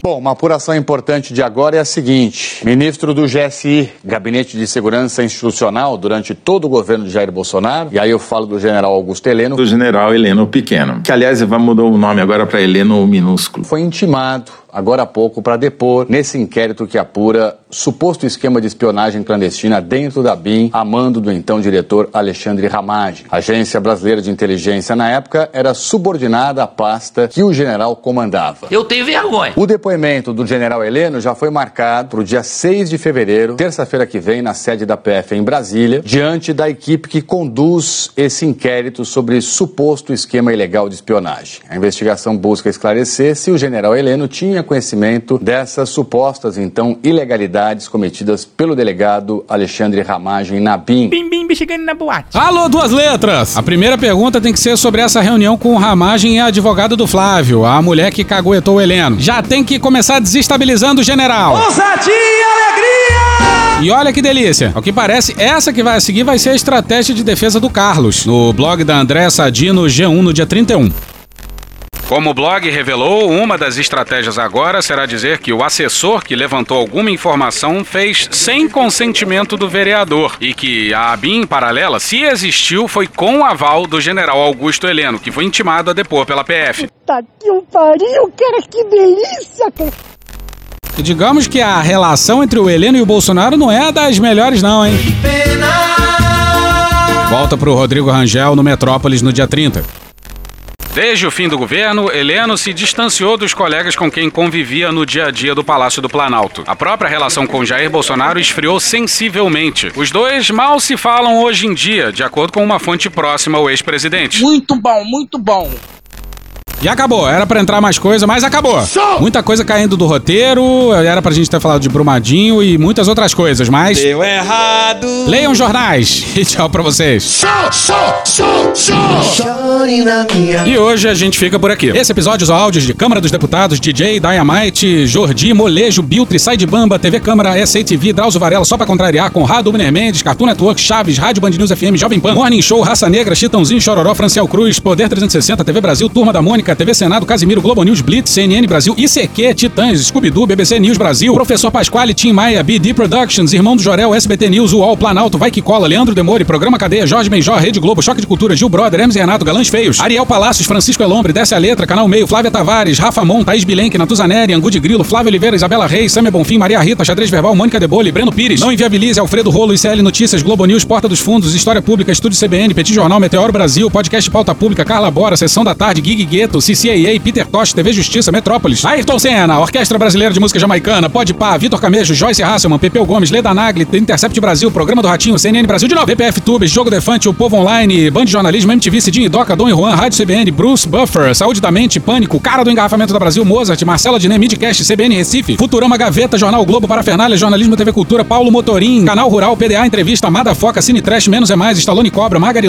Atila Yamarino, Roda Viva, Mateuzinho, Menor Nico, Canal Curta, Moreira da Silva, Felipe Noronha, João Pimenta, Canal Gov, Mulher Maravilha, Belo, Falha de Cobertura, Roteirices, Grupo Revelação, Bruno Aleixo, Notas Taquigráficas do Senado, Record News, TV Câmara Distrital, Revista Oeste, Michael Jackson, Planet Ramp, Tchacabum, Vivaldi, Altair e Alexandre, Igor Guimarães, Flow, 5 Alguma Coisa, Prince, TV Alerj, Opaí, Os Donos da Bola, Pica-Pau, Fernando Holiday, Cauê Moura, Terra Brasil, Papo de Política, Greg News, C-SPAN, Leandro Rassum, Foro de Teresina, Joto Joto, Tiaguinho, Samuel Mariano, Bahia Cast, Silvio Almeida, Rivo News, TV Quase, Guilherme Boulos, Podcast, Conversa com Bial, Manuela da PC Associação, Podcast, Flip, Casé TV, Inteligência Limitada, hoje tem Elisa Cruz e The Office. Thank you! Se quiser e puder, pingam lá pra gente no apoia.se barra medo e delírio, no patreon.com barra medo e delírio em Brasília ou na Aurelo. Porra, doação ao caralho, porra. Não tem nem dinheiro pra me comprar um jogo de videogame, moro, cara? Assina o nosso feed no seu agregador de podcast favorito e dá uma olhada nas nossas redes sociais. E também no loja.medoedelirioembrasilha.com.br. Eu sou Cristiano Botafogo, o Medo e Delírio em Brasília é escrito por Pedro Daltro e um grande abraço. Bora passar pano? Não. Mas bora passar menos raiva? Bora. Me permite uma parte? Não lhe dou a parte. Tem mais notícia internacional e é sobre o ex-primeiro-ministro do Paquistão e a esposa dele, que foram condenados a 14 anos de prisão pela venda ilegal de presentes recebidos oficialmente enquanto eles estavam à frente do país. Acabou? Não. Ela, pera, pera, pera, só um minuto. Ela tem uma carreira independente, né? Sim, não mas- tem nada a ver com o namorado dela. É uma deputada Mas ela muito que bem citou votada, isso. não tem nada a ver com o marido. Ela que namorado. citou isso. Não, mas não tem nada a ver. Ela tem uma, o senhor sabe, o senhor, o senhor Tem, conhece a mas- Câmara, né? mas- mas- ela é uma deputada mu- de muito, muito protagonismo, né? Não tem a ver Mas como com vai dirigir uma namorado. prefeitura, merenda escolar, obra? Não tem noção. Nunca participou de um governo. Nunca aprendeu. Vai aprender na prefeitura, em São Paulo? Isso vai ser um caos para São Paulo. O Tarcísio nunca foi governador e está sendo governador de São Ah, Paulo. mas era ministro. O Tarcísio era Mas ministro. ministro é uma coisa, governador é outra, né? Mas ministro, está num órgão, está no governo federal, está num órgão público, sabe trabalhar. O senhor mencionou a falta de experiência da Tabata. Até ser eleito presidente da República, Jair Bolsonaro também nunca tinha nenhum cargo executivo. Ele tinha sido apenas representante parlamentar. Acho que é bem diferente. Eu acho que o cidadão tocar um país, ele tem uma estrutura. Você na prefeitura de São Paulo, você ser prefeito, eu sempre digo isso, é um varejo. Você tem que, que- que enfrentar um varejo que você não enfrenta como governador e como presidente da República. Então o senhor está retirando a candidatura do Ramagem, a- a prefeito do Rio de Janeiro. Ele também nunca administrou, não tem experiência, prefeitura é muito difícil. O senhor está anunciando o fim da candidatura do Ramagem? Não, o Ramagem como nunca administrou. Acabou? Não. Não existirá cidadania no Brasil. Não existirá democracia no Brasil. Não existirá desenvolvimento econômico no Brasil se as pessoas LGBTQIA não puderem exercer os seus direitos. Portanto, quando alguém vem com aquela história de que as pautas, de que as agendas das pessoas trans são pautas divisivas, eu quero dizer que quem quer dividir o Brasil é quem não entende que as pessoas LGBTQIA têm direito a políticas de saúde, educação, trabalho, emprego e renda e segurança. Acabou? Não. Qual foi tua reação com a icônica frase de Merval Pereira, ator pornô? Porque os políticos tradicionais perderam a eleição, mas vieram pastores, majores, comandantes, então a, a, a gente não sabe o que que, o que que eles pensam exatamente. Um ator pornô também. Ator pornô. Cara, eu achei engraçado, né? eu achei engraçado, porque mostra que o Erval, é, mesmo sendo um cara da academia, mesmo sendo um grande jornalista, Sim. um homem culto, inteligente, ele assiste o Frota. Eu não achei que ele ia terminar a frase desse jeito. Ele não perde. Ele assiste o Frota. Essa é a melhor resposta que É. você tem pra todo mundo, né? Mas é verdade, Mas é bom, o cara, quando é o cara fala sobre isso, é porque em algum momento ele viu. Ele tem foi o curioso. conhecimento. Ele foi curioso Foi em ver, curioso. entendeu? E aí, pô, eu acho de uma hipocrisia grande as pessoas tentarem me atacar por uma parada que se eu tivesse vergonha, eu não teria feito. Acabou? Não. Acabou sim. Acabou? Não. Acabou sim, acabei de falar. Acabou? Acabou. Acabou. Porra, acabou! Beijinho, sigamos com muito amor e poesia. Ouve a voz do seu períneo. A boca é um ânus da face. Varanda do pum. Lexotan não se toma na veia. Essa porra é maconha? Quando você é jovem, qualquer pessoa que tem um baseado vira seu amigo. O Bolsonaro sendo atropelado. Tô de acordo. Fazer as pessoas passarem fome. É isso. Cenoura, cenoura. Mais ou menos isso. Que porra é essa aqui? É maconha essa porra? Quem fuma 200 baseados? Muita gente. Muita, mas muita gente. Conversa de bêbado. Nem todo artista é maconheiro, mas todo maconheiro é um artista. Algum delírio. Presunto Parma, vamos lembrar, não é qualquer presunto. Não é proibido no Brasil transar. Antigamente as pessoas ainda coçavam a virilha, hoje nem isso coça mais. Pegue sua Toyota, empurre dentro do seu cu. Um opalão, um chevette, um gol bolinha. Vai deixar eles mijarem em cima de você? Lixo. Arrombado. Vai entrar o grosso. O grosso chegou! Ai, que dor no meu pau. Eu sou especialista em pau. É a piroca. Ela é bastante extensa. Veja a gramatura. Você não sabe como eu ficava feliz quando eu vi um trabalhador mostrar uma pica. Também entra, também entra. Cadê os machos? Eles têm um pênis. Pistolão bonito, né? Há controvérsias. Contém ovos. Não esqueça de lavar os testículos, a virilha e o ânus. 95% da população mundial faz errado a limpeza do ânus. Os galináceos têm pênis. Tem graça esse final? Não, né? Desculpa. Desculpe. Desculpe. Desculpa. Desculpe. Desculpe. Fala Cristiano Pedro, os ouvintes do Medo e Delírio. Quem tá falando é Elisa Cruz, eu sou defensora pública e vou usar aqui um pouquinho da minha experiência como assessora da defensoria para comentar uma pergunta que o Cristiano deixou em aberto no último programa, quando ele estava falando sobre o First Mile. E ele disse que queria esclarecimento sobre a própria compra do First Mile. Bem, primeiro ponto para a gente deixar claro é que a licitação é o nome do processo de compra de produtos e serviços pelos poderes públicos. A grande questão é que nem toda licitação ela vai envolver uma concorrência pública. E isso a lei já prevê porque ou não existe a concorrência ou a própria lei entende que ela não vai ser necessária. Daí a gente tem ali classicamente uma divisão entre dispensa e inexigibilidade. No caso específico do First Mile, a gente pode ter dois fundamentos que não levaram a ter essa fase de concorrência pública. O primeiro fundamento é a segurança nacional. Imagina se for dado publicidade de qual é o programa e quais as necessidades para fins de segurança nacional que a gente está adquirindo. Isso é um risco ao próprio país. Portanto, tem aí um primeiro motivo, isso levaria classicamente à dispensa. Mas a gente também tem um segundo motivo, que é a inexigibilidade, ou seja, quando a gente pensa em comprar alguma coisa na administração pública, quem quer comprar algo tem que justificar essa compra e dizer as características do produto e dos serviços que quer.